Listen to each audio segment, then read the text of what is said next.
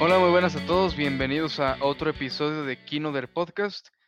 Y en esta ocasión, siguiendo el episodio que hicimos la vez pasada y siguiendo el tema de la vez pasada, queremos continuar recomendando cosas que hay en los servicios de streaming. Nos pareció una buena idea, nos pareció que nos desenvolvimos bien hablando de diferentes películas y básicamente viendo el catálogo porque no tenemos otra cosa que hacer en cuarentena, nos dimos cuenta de que hay bastantes películas que podemos recomendar tanto en Netflix como en Amazon, como en otra categoría que eligió Ramiro esta ocasión. Pero bueno, estoy con Ramiro. Buenas noches, aquí ya a punto de terminar la cuarentena, claro. Ya, ya se va a acabar esto. Vamos para afuera.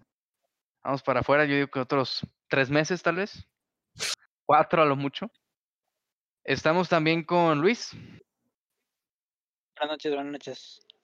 Animado como siempre, listo para participar con nosotros de, de este podcast. Y bueno, ya arrancando con el tema para no hacer el cuento largo. La vez pasada recomendamos de Amazon, de Netflix y de Movie. Cada quien tomó uno, recomendamos entre, bueno, fueron tres películas cada quien, pero aún así hablamos disparejos más o menos de qué hay ahí, explicamos de qué va cada plataforma. En esta ocasión no tenemos que hacer eso, así que vamos directamente con, con las películas. ¿Qué te parece, Ramiro, si empiezas tú diciendo qué plataforma elegiste, por qué y, y una película de ellos? Este, pues me tocó Amazon otra vez porque es para la que hay dinero, pues ya me la cobraron anual, me chingué. Y pues a ver, yo, yo quise hacer, este, intentar variar otra vez poquito entre géneros como la otra vez. Entonces voy a empezar ahora con una de comedia. Creo que esta igual y sí la conocerán muchos, es Tropic Thunder, de 2008 la dirigió y estelariza Ben Stiller. No sé si tenga título en español que ustedes sepan. Tú, Javier, es el que siempre los tiene. Se llama Una guerra de películas, se llama en español. Así le pusieron no en los culpo si no la vieron con, esa, con ese título. Pero bueno. Y esta película también la protagoniza Robert Downey Jr., Jack Black. Tiene cameos de Tobey Maguire, Tom Cruise. O sea, tiene, tiene mucho, mucha, un, un elenco fuerte. Y es una comedia de unos tipos que están grabando una película de guerra y terminan metidos en una situación este, real de, de guerra por quererse pasar de, de, método al grabar. Quizá la conozcan por la, hacer la película en la que Robert Downey Jr. hace Blackface. Que su personaje es un actor de, de método que se vuelve negro para, para interpretar a un soldado negro. Ajá. Y pues, ¿qué decir de esta? Yo creo que igual que una de las que recomendé la vez pasada, es este buena si les gustan, por ejemplo, en este caso las películas de acción, de guerra en particular, porque son, pues es parodia de todo, es parodia de todo eso y de la, de la industria del cine en general. El personaje de Tom Cruise, por ejemplo, es, un, es una parte pequeña, pero es una parodia de, de típico productor grande que te imaginas que solo le interesa el dinero y así. Y pues no sé, eh, ¿Alguno de ustedes la ha visto? Creo que los dos, ¿no? Yo sí, yo, yo la vi hace, yo tenía, la vi cuando salió y la vi hace poco, tenía 12 años que no veía esa película.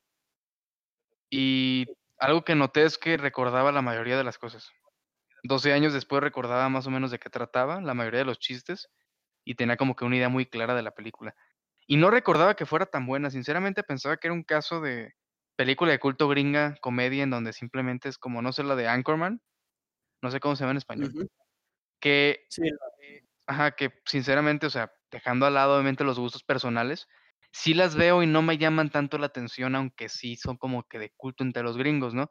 En el caso de esta película, sí es muy marcada la que es la parodia, lo que es la sátira de lo que están haciendo y es lo que me gusta bastante. Créeme que intenté verla con ojos tanto como apagando un poco mi cabeza porque es comedia, pero también un poco más crítico y en ambas cosas sí es como que muy buena la, la sátira que logran. Sí. Este, ¿tú, ¿Tú la viste, Luis? Caminaron a Robert Downey. Ah, sí, cierto, es de, es, de las pocas comedias que han tenido así últimamente nominaciones a, a un Oscar. Pues ya sabemos que los Oscars siempre son este drama y drama y drama y más drama. Y esta es de los pocos, pocas películas que rompen el ese, ese molde. Y pues sí, la verdad es el que más, este, yo creo que el que más se roba la película por la, simple hecho de qué tan absurdo está el personaje que está interpretando. Y pues sí, esa, esa es mi primera. Si les interesa comedia absurda, es no tan absurda como la otra que recomendé la, la, primera parte, que es la de Airplane. Este, pues ahí está esa recomendación. No sé, a ver quién quiere seguir de ustedes dos. Pues yo quería, bueno, yo quería continuar porque, bueno, empezando porque la vez pasada yo tomé movie, pero esta ocasión soy Netflix. Sí me puse como que a indagar un poco más y quería alejarme un poco del molde diciendo, ok, en Netflix, creo que lo dijimos la vez pasada, y no podemos negarlo, la mayoría de lo que hay en Netflix es gringo. La gran mayoría. Este, la mayoría de las cosas que están ahí son este, estadounidenses, como que corresponden a una cierta época, la mayoría son después de los 2000, pero hay mucha calidad, aparte de eso. Tal vez no hay variedad en el sentido de que quiero ver algo distinto a todo lo que siempre he visto, pero sí hay variedad. En esta ocasión quería empezar por una película que se llama Bullethead, no sé cómo se llama en español, creo que jamás salió en español, pero esta Sí, me llamó la atención. Ah, digo que suena de ese tipo de películas que no tuvo título en, Ajá, en que no tiene título en, ajá, en español porque nunca la van a sacar. Creo que la sacaron casi casi después de salas porque no fue como muy exitosa en la taquilla. La metieron a. Netflix.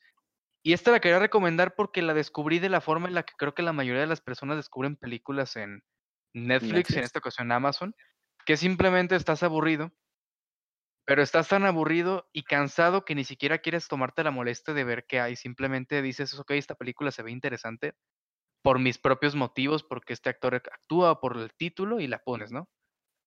En esta ocasión fue así, la vi un domingo en la mañana y me gustó bastante por, y más sobre todo por la sorpresa, porque ni siquiera leí la trama, simplemente vi, ok, esta película sale John Malkovich, sale Adrian Brody y sale Antonio Banderas. Vi a esos tres actores y dije, ok, puede ser interesante, se ve como de acción. Y pues eso, son tres ladrones que se esconden en una, eh, ¿cómo se traduce? Warehouse. Es este, En un almacén. en un almacén abandonado, es como una, es una fábrica abandonada, se esconde.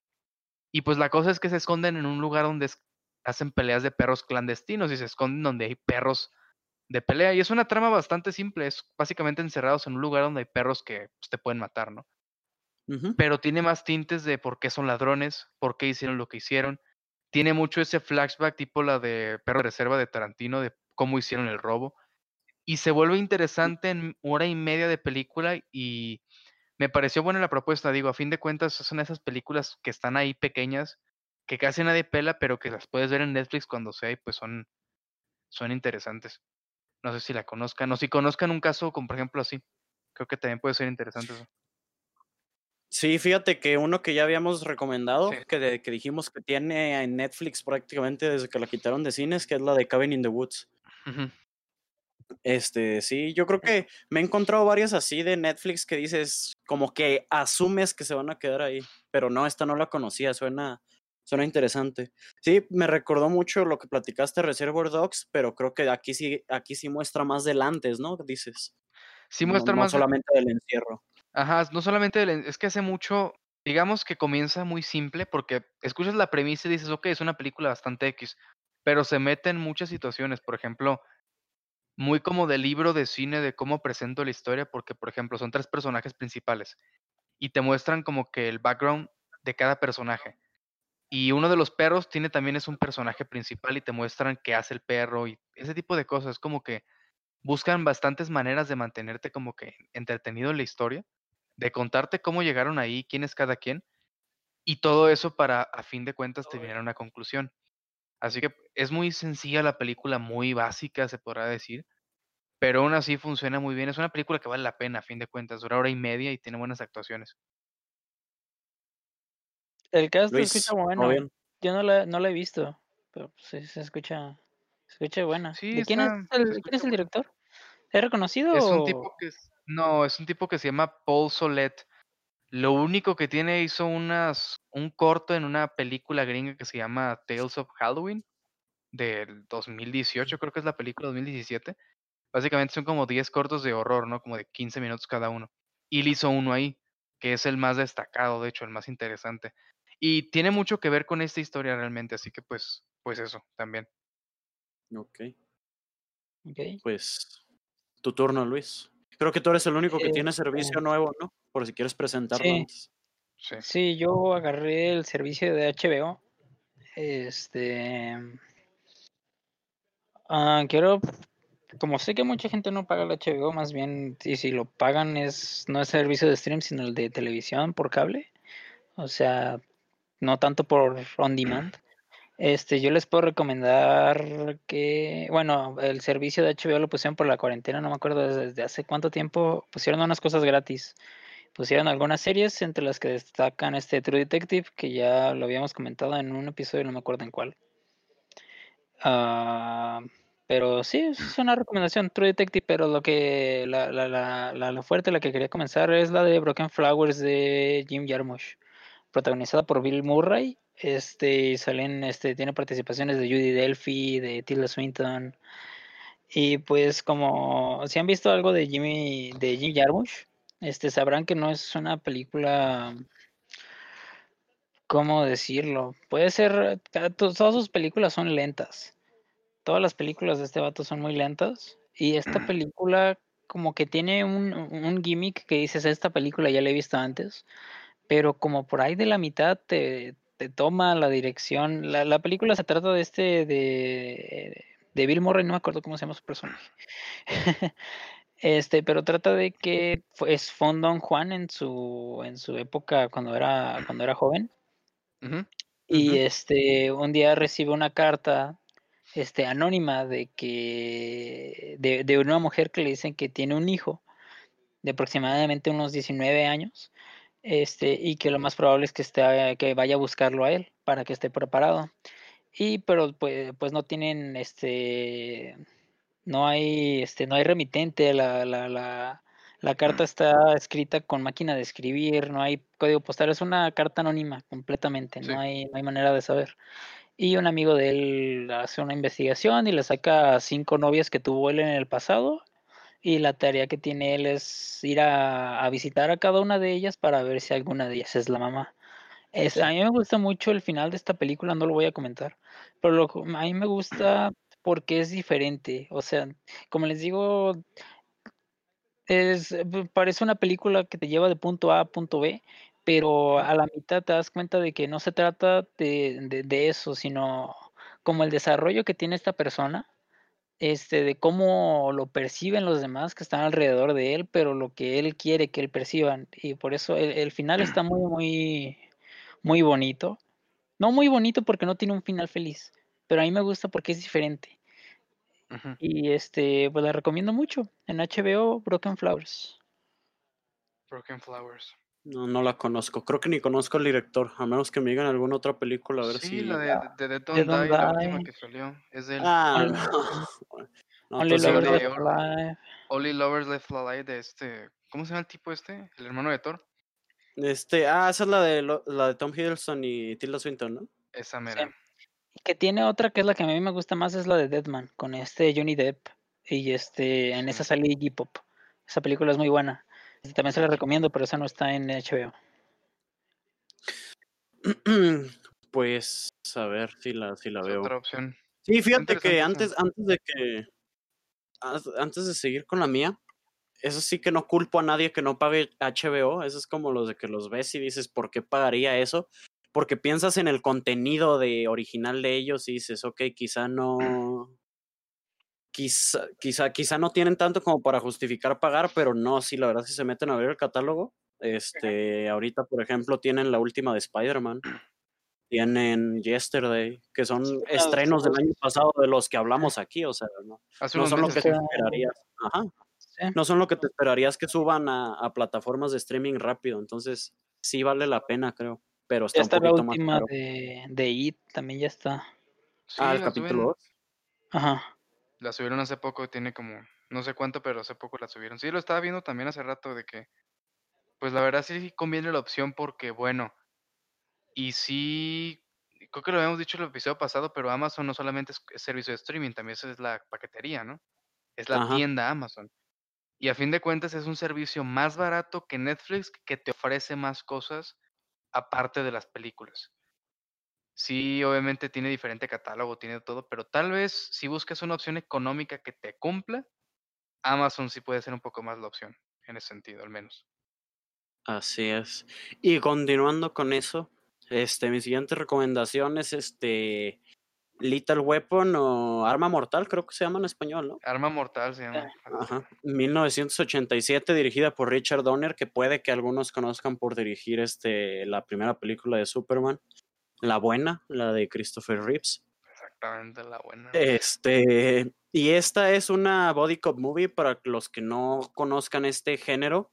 Son películas normalmente de comedia acción que tratan sobre una pareja de, de policías normalmente puede, puede que sean, este, obviamente, simplemente gente que se junta para resolver un, un caso o algo así. Otro ejemplo de esta, no sé si alguien vio, creo que nadie vio aquí en México la de The Nice Guys con Ryan Gosling y, ¿cómo se llama este güey? Russell Crowe. Entonces va, va por ese estilo de película que creo que ya se imaginarán cuál es, este, platicando esto. En este caso es, este, protagonizada por Danny Glover, y ¿cómo se llama? Mel Gibson, el señor este racista. El antisemita.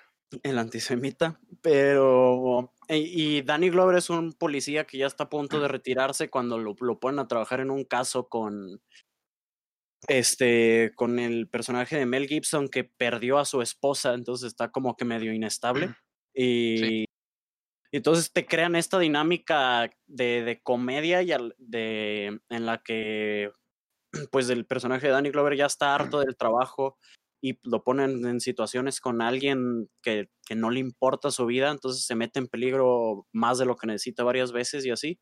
Y pues está divertida, creo que no, no, no, no hay mucho que decir más allá que de, que es muy entretenida, aparte que no dura mucho, es de esas películas de hora y media y, y, sí, ya. Y es, es lo que quiero decir de esta. Pues sí, es como, bueno, esta película me gusta bastante.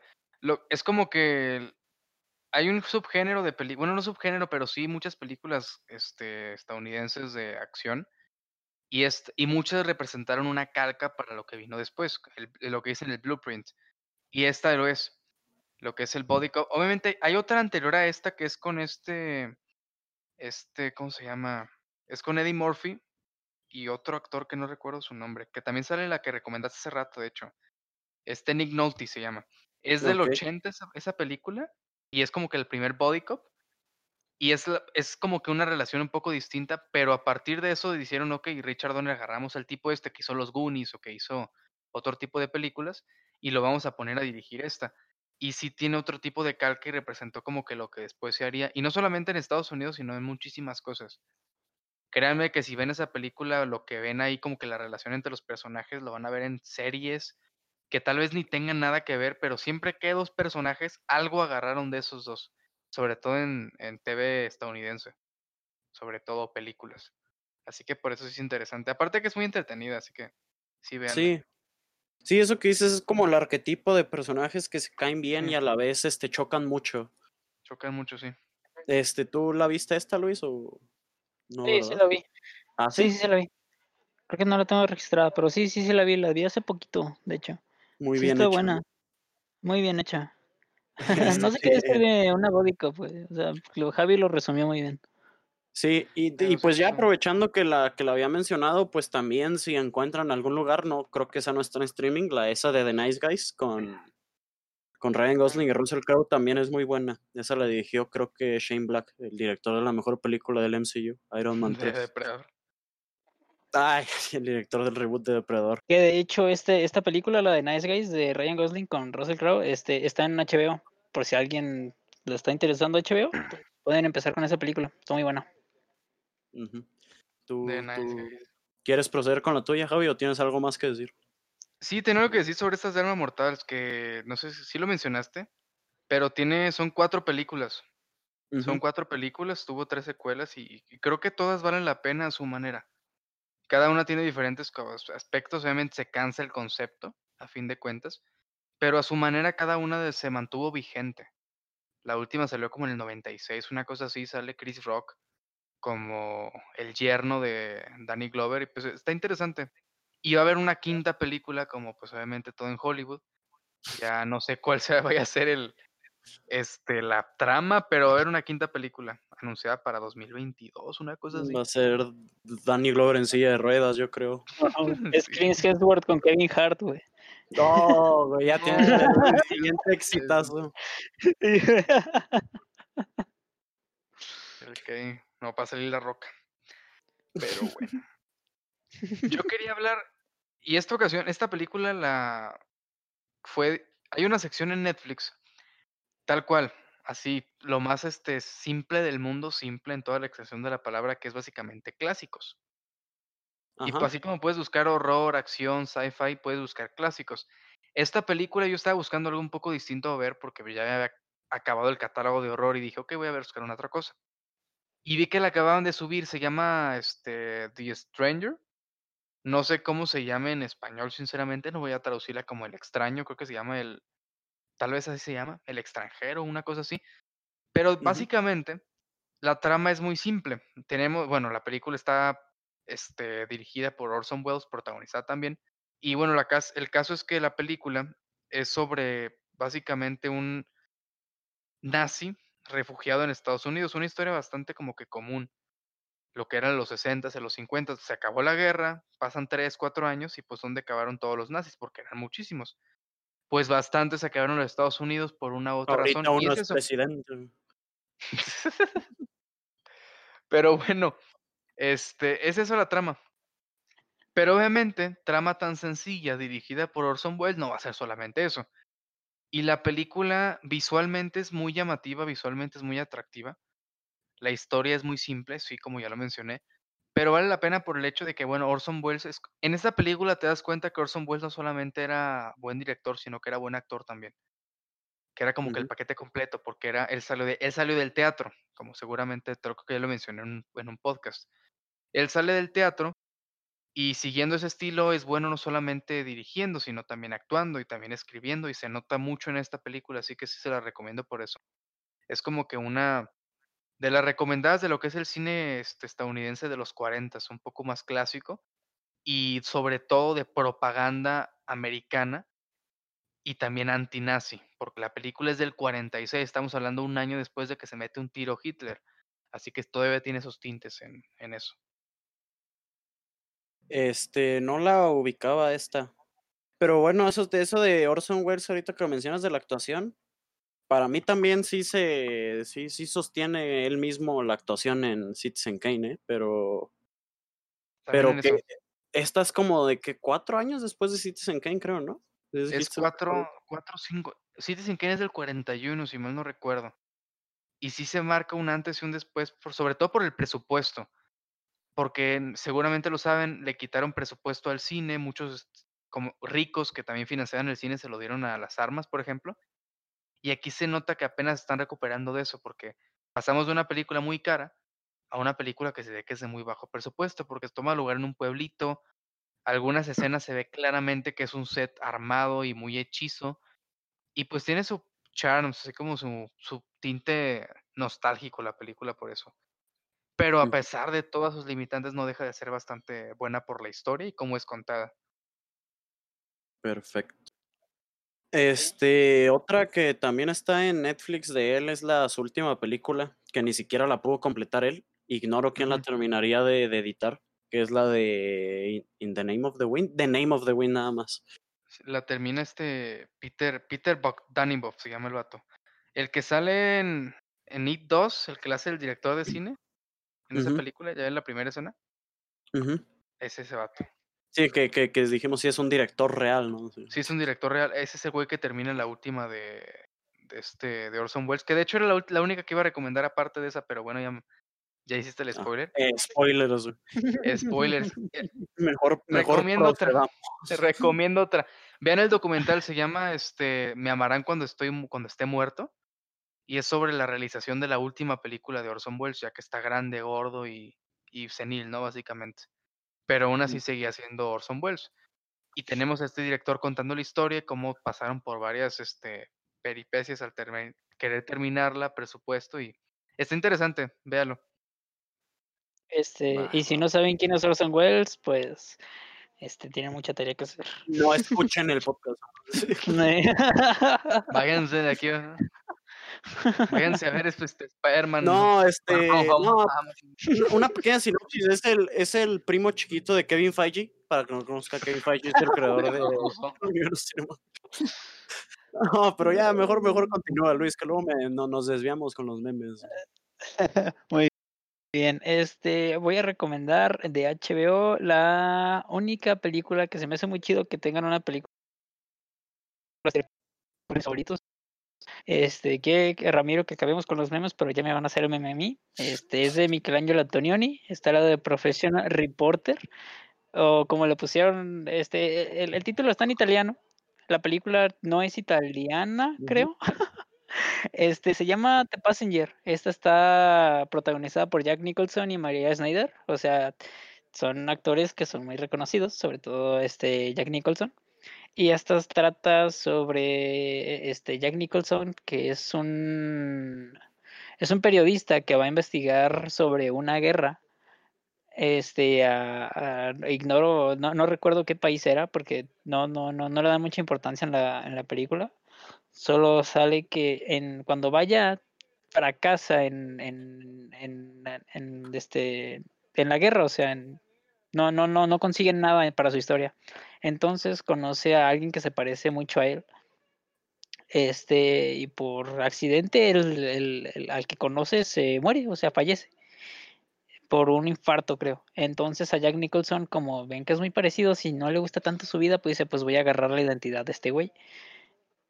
Y se da cuenta ya después que el vato tenía mucho dinero, y este y las consecuencias de los actos de que se hace pasar por la otra persona es de que no sabía que el otro era un traficante de armas que era muy buscado por la por el FBI por la CIA creo. Este e, e, es, una película muy Antonioni les voy diciendo porque todos saben que las películas de Antonioni bueno no todos eh, este son muy lentas de quién son muy lentas Este, Jack Nicholson hace un pinche trabajazazo, es un pinche actorazo el güey. Este, María Schneider sale como hasta como la mitad de la película, hacia el final. Y esta película también es, es de las más queridas de Antonioni y de las más reconocidas también porque se hizo este, ya, ya, ya aquí van los memes, eh, es, eh, es, de esas películas en las que Antonioni hacía sus últimos 15 minutos, 15, 20 minutos sin nada de diálogo era pura escena y, esta es en la que más se nota porque es una, hagan de cuenta que está dentro de un cuarto, por 20 minutos no hay ni un solo diálogo y la cámara va girando como entre, en 360 grados. O sea, la película es del 75, Y ver este trabajo de cámara se me hizo muy bien chingón, güey. Y Antonioni lo reflejó muy, muy bien. Este final está muy, muy bueno. Y este, pues sí, es, es, es, bonito que tengan Antonioni en, en servicios de streaming. También tiene una de Fellini, nomás una, creo. Hay una, este, ahora que mencionas eso de Antonioni, en el, hay una parte en un libro que siempre recomiendo de Truffaut y Hitchcock, en donde Hitchcock habla de una película que no recuerdo ahorita el nombre, que hace eso precisamente que dices. Y Truffaut le dice, le comienza a mencionar directores de cine este, para preguntarle qué opina de estos chavos, o sea, qué opina de cómo van y todo eso. Y en una parte menciona a Antonioni. Y pues Hitchcock, ah, muy a su estilo mamón, pues simplemente dice, ah, tiene talento, ah, ok, está ok, ¿no? Pero pues, pero básicamente Antonioni sí era fan de, de Hitchcock, y pues en este momento estoy haciendo como que la relación en eso. Y sí, el trabajo de cámara que dices, no he visto esta película, pero sí he visto de Antonioni. Y sí se lo recomiendo bastante en ese sentido. Tiene bastantes otras. En el, la cuenta de Twitter del podcast hoy les recomendamos una, que es la del punto Sabrisky. Y sí, se innova, innova mucho el, director. Siempre está buscando diferentes maneras de contar una historia. Y lo que me gusta a mí de él es que siempre parte de la premisa que siempre digo en la mayoría de los podcasts de cómo el cine a fin de cuentas es un medio visual. Y cuando logras contar una historia de forma visual sin tanto diálogo, pues estás como que haciendo las cosas bien. En cierto sentido, me mete, porque hay muchos, muchas variantes de, este arte, ¿no?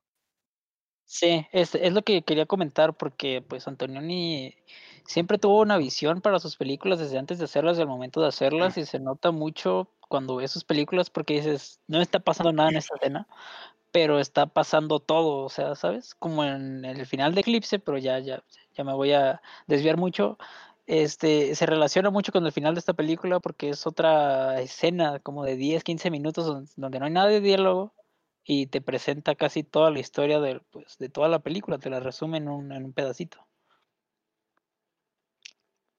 Va, va, va, Yo, este, no, no he visto ninguna de este güey. Obviamente ya saben que no veo cine. Y, y, y, en esa nota entro mi última recomendación. Es este. No, no, no, es, si es cine, güey. Acabo de decir que no es cine. La acabo de recomendar. Este. Esta se llama Grave Encounters. Eh, si la buscan en español, creo que es como Encuentros Siniestros, algo así. Encuentros de Ultratumba. Este es de 2011 dirigida por dos tipos que no sé si sean hermanos en serio. No sé por qué escogieron este nombre para ese nombre el luchador de la WWE. Se hacen llamar The Vicious Brothers. Este, pero pues con todo y este nombre baboso, hicieron una, una buena película. Este, esta es una película de fan footage, ya me han escuchado hablar hasta el cansancio de este género cada que hablamos de horror. Este, ah. y yo la quiero recomendar porque es de las pocas así como que buenas que recuerdo que no sean de las que ya he hablado como Blair Witch Project. Este trata de creo que el concepto es también lo que le ayuda a sostenerse. Esta trata de de unos amigos, son como cuatro o cinco personas que graban un show paranormal, este, a lo extra normal. Obviamente es falso, están grabando pura estupidez y van a grabar a un asilo abandonado e incluso los ves antes de entrar al asilo agarran a un jardinero y lo, lo, quieren entrevistar de que, oye, tú has visto que suceden cosas aquí, ¿no? Y el jardinero ni siquiera habla inglés. Y le dicen, no, le, pagan para que simplemente asienta y, y, dar, crear como la impresión de que sí hay algo ahí. Obviamente, eventualmente sí les empiezan a, a suceder cosas. Sí. Y yo creo que eso es lo que me gustó de esta, que algo que hemos mencionado cuando hablamos de fan footage es que hay que buscar un pretexto para que los personajes no tiren la, la cámara. Entonces aquí lo que pasa es que el protagonista del show, el, el como por así decirlo, el líder de los tipos estos, está tan obsesionado cuando les empieza a pasar algo de verdad que le, le importa más grabar el programa que el hecho de que se quedan encerrados en el asilo, por ejemplo. Este, y pues sí, este, no, no hay mucho que decir, no, no les voy a contar como que los jumpscares ni nada, pero se me hace muy, este, se me hace decente a mí. Y los, los dos la han visto, no sé qué les pareció a ustedes. A mí, fíjate que cuando me la recomendaste, o sea, yo siempre tengo mis, mis precauciones con las películas de, este, cámara en mano, porque siempre pienso, ok, todas esas películas parten de la premisa de vamos a copiar a Blair Witch, a la bruja de Blair. Y en esta ocasión sí fui con esas reservas, pero cuando vas avanzando, pues te das cuenta de que no realmente. A mí sí tengo obviamente mis reservas a esta película por ciertas cosas. Por ejemplo, no me gusta tanto a mí el uso de efectos en el, en el cine. Creo que a veces pierde su propósito en ciertas cosas. Pero en sí me gusta porque lo que mencionas, porque tienes un argumento y lo justificas correctamente. Cuando una película de horror pasa a ser absurda y su argumento pasa a ser absurdo y no tener sentido es cuando pierdes al público y en esta ocasión nunca pasa eso. Y es muy efectiva en la cuestión de horror, por ejemplo, porque es un concepto muy simple en el sentido de que, es un manicomio lo que sea. Tenemos a los personajes que no creen lo que está pasando, que es un trope bastante usado en el horror, pero lo usan bien y, algo que me gusta es que dura poquito. sí, dura como una hora veinte, sí. Dura poquito y y dura poquito justificadamente. No sé si te fijaste, pero, por ejemplo, la película, la trama empieza justo a los 20, a los 25 minutos. Por ejemplo, a los 50 minutos tienes el clímax y después tienes la conclusión. Es como que es muy, muy este, escalonada en ese sentido, muy dividida. Y es algo que noté cuando la vi de una segunda vez hace poco. Y sí, pequeños detalles, o sea, como película de horror vale mucho la pena la recomendación, sinceramente a Luis. Luis, fíjate, quiero ver la opinión de Luis en esta, que a él casi no le gusta el horror, o no, no, no ve muchas al menos. Este, a mí no me gusta mucho opinar o dar crítica de las películas de terror porque a mí cualquier cosa me da miedo, güey, ¿sabes? yo le tengo mucho respeto al género, güey, pero yo no, yo no podría decir si una película de terror es buena o mala porque todas me dan miedo. Y, pero, pero esta se me hace chido, o sea, yo la vi con Ramiro antes de la cuarentena. Igual fue así en, en, línea. Antes de que nos La nueva normalidad, dirás. Aquí somos el podcast de este la esperanza. Ándale, te la esperancito. este, la película está chida. O, sea, tiene detalles técnicos que a mí sí me gustaron mucho, mucho. Ya, este, ya no sé ni qué decir. Este, como la del tiempo, que se van a dar cuenta cuando la vean, el tiempo de que maneja la cámara. Y está chida, tiene situaciones que a mí me gustaron mucho, como la de Blair Witch. Sí. Es todo lo que puedo decir. Sí, una cosa que sí no es perfecta, eso que dice Javi, se me olvidó mencionarlo porque supone que son recomendaciones. Sí es cierto que cuando utilizas CGI, sí es como de, ah, podríamos haber omitido eso y la película sería más buena, pero la pueden comparar con otras fan footage y, y, pues este es de lo mejorcito que, que hay, sobre todo reciente porque ya hemos mencionado que explotó el género por lo barato que es y lo mucho que regresa de, presupuestos. Y hay cada, cada bodrio. De hecho, en el mismo Prime está la de La Orca, Acto 2. No sé si alguien recuerda, alguno de los dos se acuerda de esta película. ¿Cuál? Del acto 1 se volvió muy popular en aquí en México cuando salió, no recuerdo qué año, como 2016. La Orca se llama, The Gallows. Ah, ya sé cuál dices. No la he visto, fíjate. De unos tipos que se quedan encerrados en una escuela. Vi la primera nada más, pero la segunda ya no. Sí, eh, eh, yo no vi la primera, eh, vi la segunda porque la vi que la subieron a Prime y dije, ok, no creo que necesites ver la, la primera, es una secuela de horror. Está horrible y también es fan footage, entonces, entonces ahí están los ejemplos malos también. Y pues ya con esta, entonces no sé si a quién le toca a ti, Javi. ¿Vas a recomendar otra o con, con mi spoiler te la cagué? No, no me la cagaste. De hecho, quería recomendar una, este, que ya recomendé a media, o sea, como a medias tintas en el, en la cuenta del podcast, que nos pueden seguir a todos, todos en arroba Podcast en Twitter. Pero es una película dirigida por esta Marjane Satrapi, que quien no sabe es este la. ¿Cómo decirlo? Es quien escribió la novela gráfica de Persepolis, que ganó un Pulitzer, de hecho, hace unos años o sea, es reconocida en el medio de lo que es la novela gráfica, es una periodista conocida y en, ¿qué fue? En el año 2014 creo que fue, dirige una película de horror entre thriller, entre comedia, protagonizada por este Ryan Reynolds, que se llama Las Voces, o The Voices en inglés. Y igual, similar a la primera recomendación que tuve, es una de esas películas que vi, dije, ok, esta película en qué momento apareció. Es algo que me pasa mucho en Netflix, no sé ustedes, pero ves la película, ves la trama y ves a los actores y dices, ¿esta película en qué momento salió? Lo que pasa es que nunca se estrenan en México, nunca tienen publicidad, nunca nada y simplemente dices, ok, esta película tiene actores que me gustan, que conozco de trabajos previos buenos y jamás me enteré que existía. Y esta película cumple mucho con ese caso, es protagonizada por Ryan Reynolds, por este... ¿Qué otra personaje? Con esta tipa Anna Kendrick, que tal vez la recuerden por la película de ¿Cómo se llama esta película? Scott Pilgrim. Pitch Perfect, no, Pitch Perfect, esa película. Pitch Perfect, no sé tampoco cómo se llama en español. Crepúsculo, sale en Crepúsculo, sí es cierto. No recuerdo cómo se llama su personaje, nomás que es amiga de, de Bella. Pero, pero pues eso, ¿no?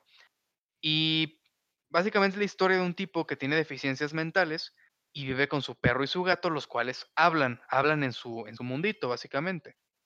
Y por eso se llama las voces. Y es una comedia bastante negra, bastante oscura. digamos que el tipo, esto pasa como los primeros 10 minutos y te lo muestran claramente, el tipo se convierte en un asesino en serie. Y es la muestra de cómo puedes convertir una trama tan sencilla en una comedia negra. Y tiene quienes hayan leído Persepolis o quienes conozcan este, la historia, que preferiría que fueran en cero a esa. Quiero hablar de Persepolis, pero sí se convierte en una comedia negra que obedece mucho a los matices que tal vez utilice la novela gráfica la, la escritora. Y sí es muy simple, pero a pesar de eso me parece que es una buena recomendación. Se la echan en hora y media, así que pues ahí está. No, esta no la conocía. Se, se escucha interesante y sale una actriz que me gusta. Esta... ¿Qué, qué, qué pasó? ¿Cómo se llama la película? de Las voces. Sí, sí. Sale, sale esta Gemma Arterton, que muchos la conocerán por Quantum of Solas, creo. Sino también por las de Furia de Titanes. O Hansel y Gretel. Gretel y Hansel, güey, por favor. Esa fue al revés, güey. Pero si no la conocía, me interesó esta. Tampoco Luis la conocía, ¿verdad? Lo que vi. No, no, no lo ubico. Ya, es como siempre, las, las recomendaciones de Javi son las mejores. Ya sea, ya no sé qué decir. Netflix. Pero sí, véanla, o sea, se la recomiendo bastante. Creo que es, y sobre todo porque una vez que ves la película, te aparecen otras. Por ejemplo, después de esta vi una que se llama La Niñera, que también es de horror. Pero igual es una película muy simple que pues termina siendo como que tomas lo básico de, del género, como que las tramas simples, y las presentas con otras cosas en hora y media, es muy interesante. Esta que les digo, La Niñera, es con una, la protagonista de una serie famosa entre los, entre la gente que ve Netflix, que se llama Sex Education, la que se parece a Margot Robbie. No sé si han visto. Sí, este, sí, creo que. bueno, esa serie, la protagonista. Sí, esa película sale ahí, esa protagonista también está una directora de cine famosa que se llama Bella Thorne, también protagoniza esa película. Y pues eso, es otra recomendación. Va. Ok.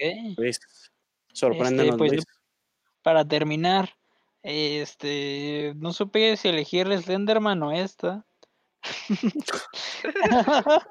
Yo hubiera elegido a Slenderman, entonces a ver. Da mucho eh, tema, da mucho tema. Este, no elegí a Slenderman porque no la he visto, yo no soy pose, ¿eh?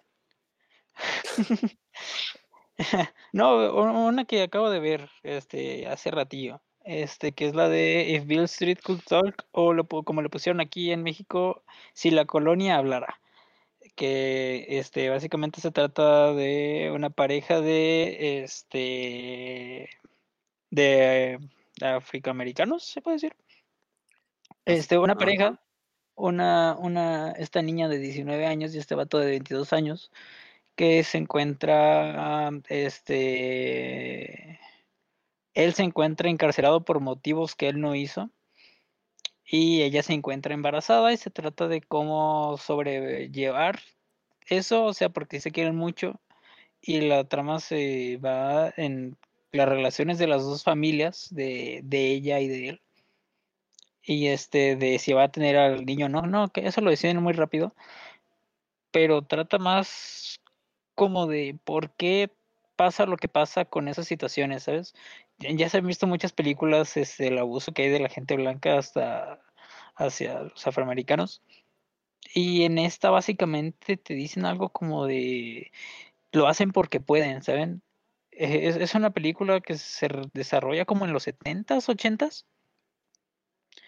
Este, está muy triste de ver, la verdad. Este, entonces estén preparados para eso. Al principio creí que iba a ser como una película más de estas porque hay muchas, no que sean malas, sino porque pues les digo, hay muchas, pero esta no, esta toma otro otro rumbo. El, el elenco está muy bueno. Esta pueden encontrar como no cameos, este apariciones de Diego Luna, este, de Pedro Pascal. Pedro Pascal y este, ¿cómo se llama el hermano de James Franco, güey? Eh, Dave, Franco. Dave Franco, ajá. Ah, sale en una escena muy famosa que nos gusta a mí y a, Ramiro, de hecho. Él. bueno, eh, eh, esta película está muy buena. Estuvo nominado a los Oscar hace como dos años. La película es de 2018. No pudo ganar nada, creo. Aquí en cines creo que no, no salió mucho tiempo y creo que solo salió este, en Cinepolis JP, no recuerdo si salió en Cinemex. Y es una película que debieron de se debe de ver, ¿sabes? Para mí es un must watch. Este debe, es está muy infravalorada porque son situaciones que pasan en el mundo y te la ponen no tan ficticia, ¿sabes? Te lo hace lo más realista posible. Este, no es aburrida para nada, está muy entretenida y sí tiene unos diálogos que están muy, muy fuertes, no de, este, de palabras intencionantes, sino por el peso que tienen, ¿sabes? Son frases tan simples, pero tienen un significado tan, tan pesado, o sea, está... La, la película es muy triste. No, no sé si sepan ustedes de esta, ¿la vieron? No, no la vi. Sí, me interesaba verla desde, desde todas las nominaciones, pero es de esas que se me pasaron en el cine y fui diciendo luego, luego, luego. Este. Como con toda la historia. sí, e, e, es lo que iba a decir, que sí, sí me ha pasado con muchas y de hecho ahorita que estamos haciendo recomendaciones de streaming puede pasar que quiten algunas de las que estemos hablando. Entonces, si les interesó alguna, creo que le daría prisa. Por ejemplo, yo tuve ahí en mi, en mi lista, en mi watchlist de Prime, la, esta de Little Weapon, la tuve ahí como dos años y, y por suerte no la quitaron, pero, pero sí me pasó que tuve que vaciarla el otro vez porque ya no había como la mitad de las que según yo iba a ver. Entonces sí, sí, cuídense de eso cuando estemos hablando de servicios de, de, streaming. Sí. Pero sí pasa eso. Y a, fin de cuentas, ahorita tenemos tiempo. Digo, ¿qué más van a hacer que estar en se va a acabar, Javi. ya está la fase cero, güey. ¿Qué más van a hacer? No salgan, gente. No salgan. Quédense en su casa, lávense las manos. Por favor. Escuchen las recomendaciones de profesionales. Como nosotros, obviamente. Como nosotros. Profesionales de la salud. este. sabemos menos de cine o de salud. ¿De qué dices? Pero podemos pretender que sabemos. Si ya pretendemos que sabemos de cine, que no podamos de salud. no podamos de salud. Pero pues bueno, no sé si, no sé si quieren agregar algo más o recomendaciones esporádicas, alguna serie o algo. Por ejemplo, yo de, de Amazon tenía, estaba empezando a ver esta serie que se llama Hunters. De hecho, le estaba platicando a, Luis. Protagonizada por Al Pacino. Creo que es un cómic. No estoy muy informado. Sí, es, de, del Matanazis, ¿no? Creo. Del Matanazis, básicamente. Que es, que es una historia muy sencilla. Es como un drama pulp. Es como una, una ficción pulp. Una pulp fiction, no quería decir el título porque ya tiene derechos de autor pero básicamente es eso, con el, la trama de que son un, un, este, un grupo de judíos este, que están básicamente cazando nazis, los nazis de Estados Unidos, que como saben, se fueron de científicos ahí y todo eso, ¿no? Cosa que ya es muy sabida, ¿no?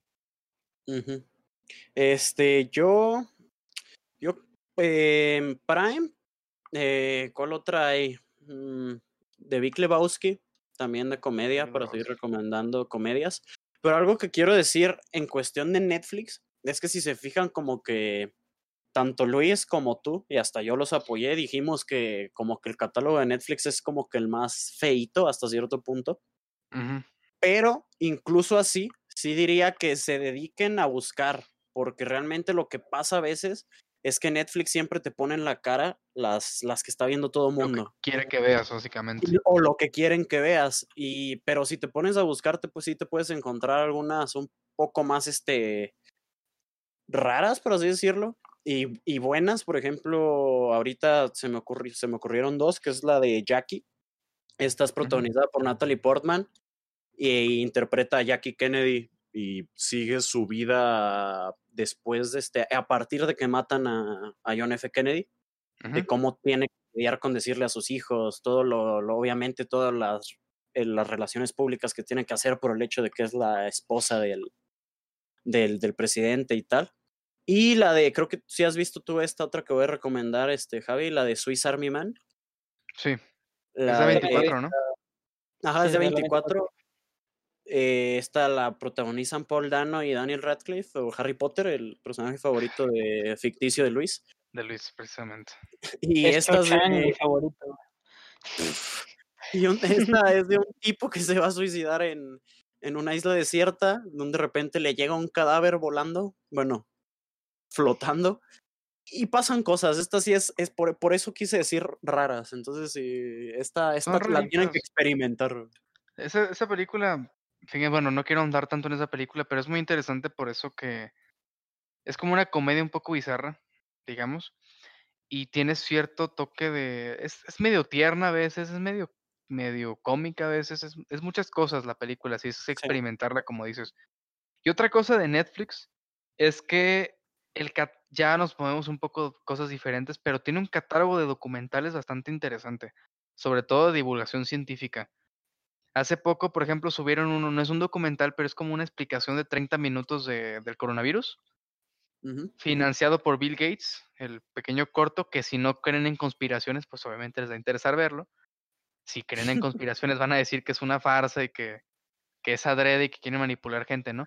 Pero ese tipo de detalles tienen bastantes de divulgación científica sobre gastronomía, sobre comida, sobre este, sociología, por ejemplo, de que investigan este, tribus en tal parte o ciertas tendencias o la sexualidad, etc., etc. Tiene cosas muy interesantes si te pones como a, buscar, como dices, a rascarle. Luis, tu conclusión ya para irnos con el grande. Este, pues mira, por si no quieren sentirse inteligentes, si no quieren ver los documentales de Javi porque dicen, no, el chileno yo no soy tan listo como él. Este, hay documentales también de fútbol. este, en Amazon y en, y en Netflix. En Netflix, acaban de subir este el de Match Day del Barcelona que cuentan pues la vida en la última temporada del Barcelona y una que se llama Sunderland, este no sé qué, pero esa, esa está muy buena. Vean más bien la de Sunderland. De hecho, en Netflix hoy, o bueno, creo que mañana para México se acaba, ya termina la temporada de la serie de Michael Jordan. Eh, ah, si les interesa también el básquetbol de la de las Dance. Entonces sí, sí hay mucha variedad, nomás es cuestión de buscarle. Y con eso no. Eso en, en, Netflix, ah, te quería decir, otra ah, de Prime. En Prime también hay otras de fútbol, por si quieren ver, hay documentales hasta del Manchester City, creo que también hay de la Juventus y hay de Liverpool, por si quieren verlos. Están entretenidos y ahorita como no tenemos fútbol, pues pues ni modo, lo que se Ahí está la liga, la liga. Sí.